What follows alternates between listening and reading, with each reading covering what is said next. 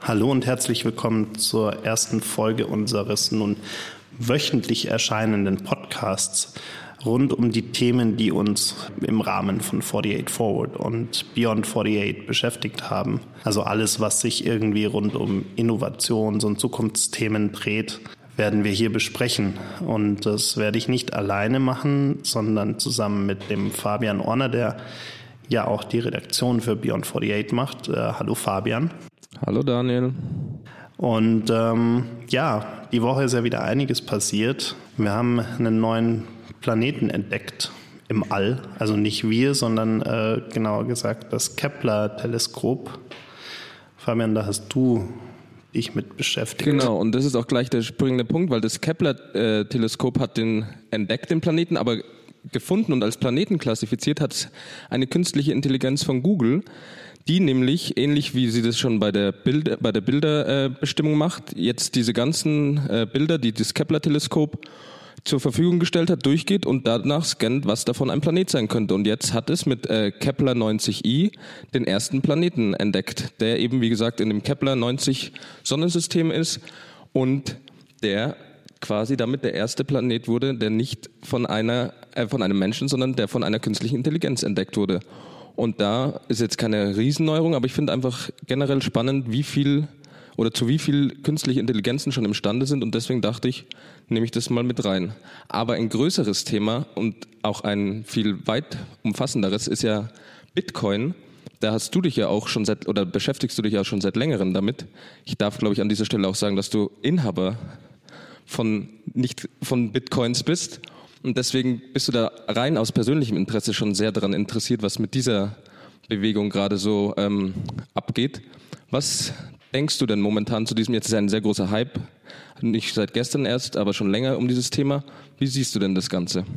Ja, ich habe, ich habe ja leider viel zu spät äh, irgendwie äh, äh, Geld äh, da reingesteckt und auch viel zu wenig. Ähm, aber ich glaube, das ist irgendwie, liegt in der Natur der Sache, dass man in dem Thema, wenn man jetzt nicht vollkommen ähm, ja, spontan das macht, dass man in der Regel immer viel zu wenig und viel zu spät investiert und äh, man weiß ja nie, was noch kommt. Ich meine, ähm, leider habe ich keine ganzen Bitcoins. Das ist äh, irgendwie ein bisschen traurig. Ähm, da war ich ein bisschen spät dran. Ähm, aber ich habe zumindest mal ein paar ganze Litecoins, ähm, die die Woche ja auch ziemlich durch die Decke gegangen sind äh, und ihren Preis ähm, von, ja, ich habe ich hab sie, glaube ich, äh, vor ein paar Wochen bei irgendwie 40 Euro gekauft und die sind heute, äh, die, diese Woche bis auf 300 hoch. Inzwischen sind sie irgendwo bei 250 wieder runtergegangen, aber immerhin schon deutlicher Anstieg. Und äh, die große Frage, ich meine, die Woche generell, so vor allem die letzten drei Tage, die letzten zwei Tage, gab es zumindest bei den großen, bei den bekannten Cryptocurrencies wie Bitcoin, Litecoin und Ethereum so eine leichte Stagnation. Das heißt, dieser extreme Anstieg, den wir in den letzten Wochen hatten, vor allem in den letzten Wochen, der bleibt gerade so ein bisschen aus. Und jetzt fragt man sich natürlich, oder jetzt fragen sich natürlich alle, die vorher nach einer Blase geschrien haben, ob die Blase der Höhepunkt jetzt endlich erreicht ist und, äh, oder was heißt endlich, aber ob jetzt der Höhepunkt erreicht ist und diese Blase kurz vor dem Platzen steht. Also das ist äh, sicherlich spannend, was da die nächsten Wochen noch, noch passieren wird. Auch mit, äh, ich meine, wir reden immer ganz viel über Bitcoin, aber es gibt ja unzählige andere äh, Cryptocurrencies, die gerade ähm, ja, in, im Entstehen sind oder schon entstanden sind und ja auch teilweise extreme Anstiege verzeichnet haben. Also von dem her, da passiert gerade ganz schön viel. Und ich glaube, so langsam äh, beginnen die Leute in der Masse zu verstehen, was eigentlich diese Cryptocurrencies sind. Ähm, ich habe heute, glaube ich, auch gelesen, Indien versucht jetzt ähm, erstmals das Thema der Steuern rund um Bitcoins genauer zu regeln, ähm, was ja in Deutschland eigentlich noch relativ human ist. Das heißt, wenn man die ganzen äh, Cryptocurrencies mindestens ein Jahr hält, dann sind die Gewinne ja äh, nach wie vor steuerfrei, was ja durchaus sehr, sehr human ist, vor allem für die Glücklichen, die sehr früh gekauft haben. Und, und die sie noch haben. Die sie noch haben, genau. und jetzt zu einem Vielfachen des Preises verkaufen können, ohne dafür auch eine Steuern zahlen zu müssen. Das ist natürlich schon eine ganz coole Situation. Aber glaubst du jetzt, dieser Hype, der um Bitcoin, die Leute wissen ja wahrscheinlich, oder nehme ich jetzt einfach mal an, viele wissen gar nicht, dass dahinter dieses ganze Blockchain, Cryptocurrency, das ist ja viel größer als Bitcoin. Glaubst du, das hilft, dass Bitcoin die Aufmerksamkeit auf sich zieht und dann Leute sich vielleicht mehr darüber informieren oder glaubst du, es ist eher schädlich, dass es immer nur heißt Bitcoin, Bitcoin, Bitcoin und um den Rest, der da, der ganze Rattenschwanz, der da dahinter hängt, äh, kümmert sich keiner?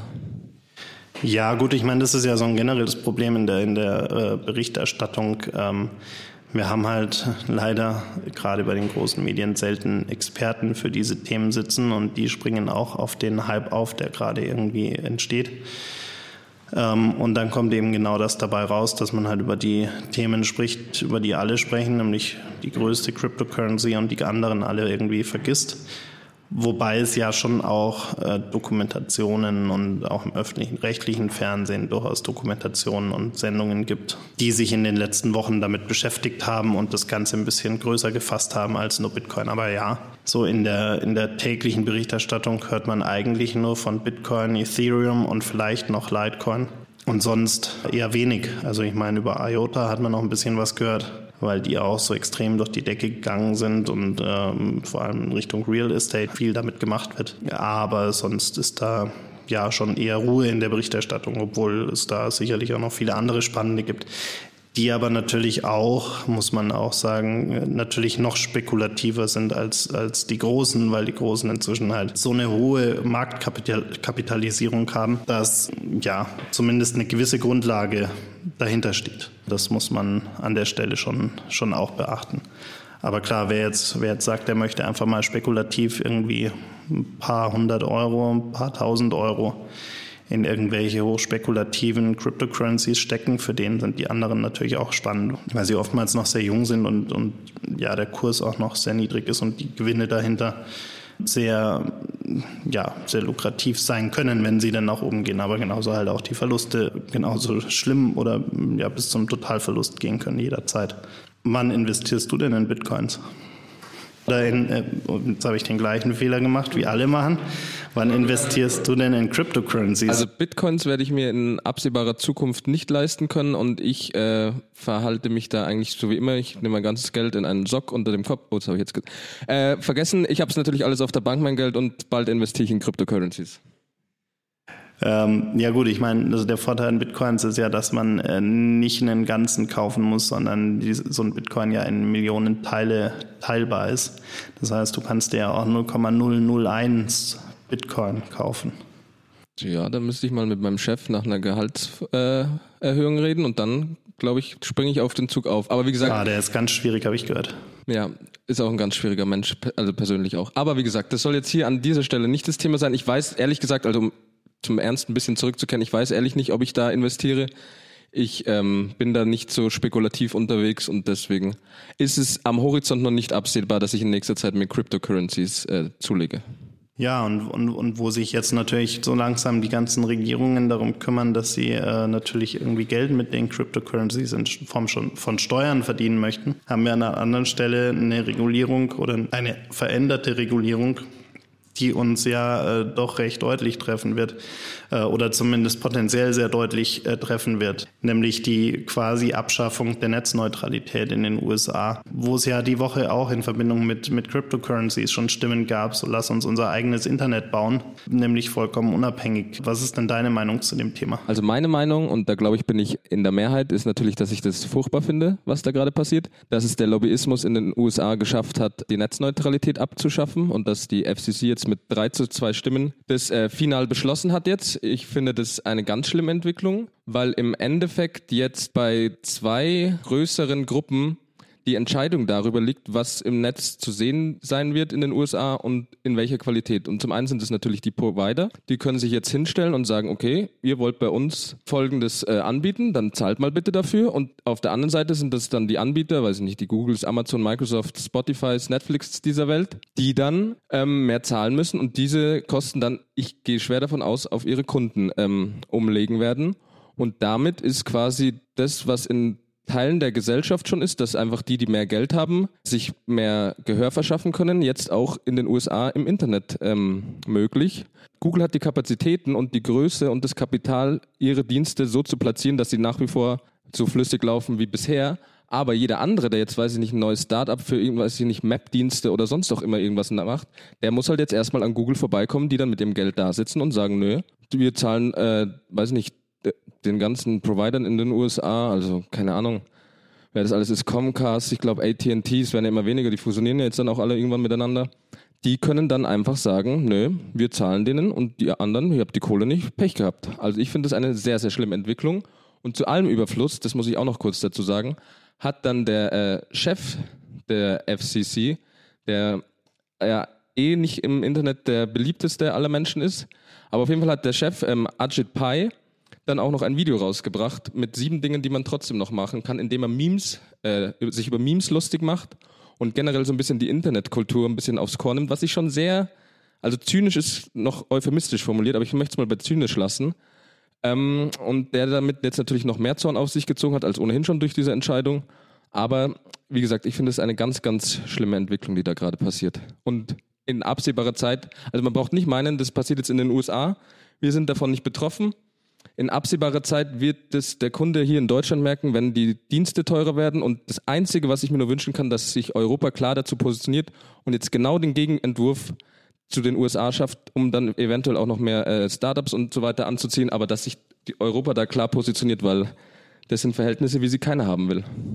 Jetzt haben wir ja in Deutschland seit einiger Zeit zumindest eine Art verwandte, wenn nicht ganz so drastische Situationen, aber zumindest eine durchaus artverwandte Situation mit Diensten wie Stream On von der Deutschen Telekom. Ich meine, wir haben ja ohnehin seit vielen Jahren, da, da rege ich mich ja schon seit Ewigkeiten drüber auf, das ganze Thema mit der Drosselung von, von äh, Datenvolumen oder der, der Übertragungsgeschwindigkeit für das Datenvolumen in, in den Handyverträgen.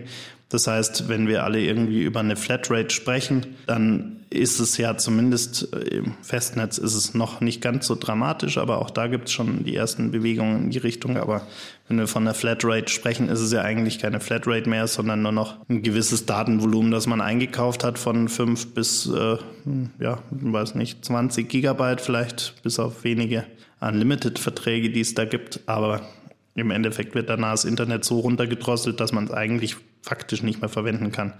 Das heißt, mit diesen Stream-On-Funktionen bietet die Telekom eine Möglichkeit, bestimmte Dienste, die man häufig nutzt, aus dieser Berechnung rauszuziehen. Und dann hat natürlich äh, jemand wie Facebook äh, oder, oder Spotify da eine ganz gute Chance, sich äh, über anderen zu positionieren, wenn Anbieter wie die Telekom für solche Dienste eben die ja, komplette unbeschränkte Datenübertragung ermöglichen, während alle anderen Dienste nicht in den Genuss kommen und dann ab einer gewissen äh, Anzahl Datenvolumen gedrosselt werden. Äh, absolut. Also wie gesagt, du hast den Stream von der Telekom äh, entfernt, äh, erwähnt. Ich glaube Vodafone, das heißt bei den Vodafone Pass. Und im Endeffekt ist es schon, also mit Netzneutralität hat das nicht mehr viel zu tun, weil wie du gesagt hast, da können sich dann die großen Player einkaufen bei diesen ähm, Telekommunikationsunternehmen, damit, weil in Deutschland ist es ja immer noch so, dass Datenvolumen sehr teuer ist. Und wenn du dann als Kunde die Möglichkeit hast, zu einem Anbieter zu gehen, bei dem Spotify, Facebook und weiß nicht, was man halt häufig nutzt, nicht auf dieses Datenvolumen angerechnet werden, dann ist das, glaube ich, schon ein sehr überzeugender Grund, zu einem solchen Anbieter zu gehen. Und das hat sich die Telekom dann erkauft. Also von Netzneutralität hat es, also da zu sprechen, ist wirklich ähm, nicht mehr möglich. Aber es ist zum Glück noch nicht so schlimm wie in den USA. Aber auch die Anfänge äh, sind hier auch ganz klar schon zu erkennen. Ja. Und ich habe ja gehört, also was auch viele Leute natürlich äh, aufregt im Zuge dieser Netzneutralität, ich kann davon selber, ich, wie gesagt, ich habe davon nur gehört, dass viele ähm, im Internet auch Schmuddelkram sich anschauen und ganz versaute Sachen. Und da habe ich mir jetzt überlegt, was heißt überlegt, aber es gibt ja da jetzt seit längerem schon ähm, Bemühungen, diese, ähm, sag ich mal, Beziehungen, die man dann mit seinem Laptop oder PC hat, auf andere technische Geräte, wie zum Beispiel Sexroboter, auszuweiten, die ja gerade da sehr in der Entwicklung sind und an denen sehr viel geforscht wird, dass die so echt und toll wie möglich äh, funktionieren. Und da haben wir, glaube ich, auch etwas ganz Interessantes anzukündigen in eigener Sache, oder Daniel? Ja, genau. Ich habe äh, hab Fabian ja gesagt, er muss sich für das Thema eine tolle Überleitung überlegen.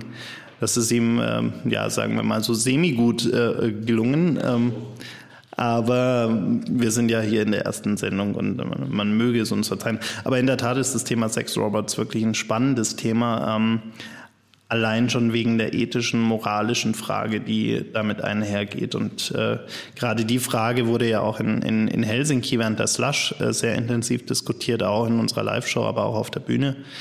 Und wir haben diese Woche tatsächlich eine Speakerin aus London gewinnen können, die Kate Davis, die sich im Rahmen einer Kampagne, also es gibt eine ganze Initiative, wo sich äh, mehrere Personen angeschlossen haben, die sich gegen ja, Sexrobots engagieren, weil sie der Meinung sind, dass solche Sexrobots ja am Ende des Tages die Frau als solche diskriminieren und vor allem bei den Männern Hemmungen verschwinden lassen und die Frau dadurch ja als Objekt dargestellt wird, was natürlich absolut falsch ist. Ähm, Wobei man auch sagen muss, wir hatten der, die Frage, die ich mir äh, während der Slush natürlich auch gestellt habe oder die sich äh, vor allem auch die Diskutanten auf der Bühne sehr intensiv gestellt haben, ist, ob so ein Sexrobot überhaupt ein Geschlecht braucht ähm, oder ob er wirklich nur eine Funktion bietet. Ähm, auch eine interessante Frage.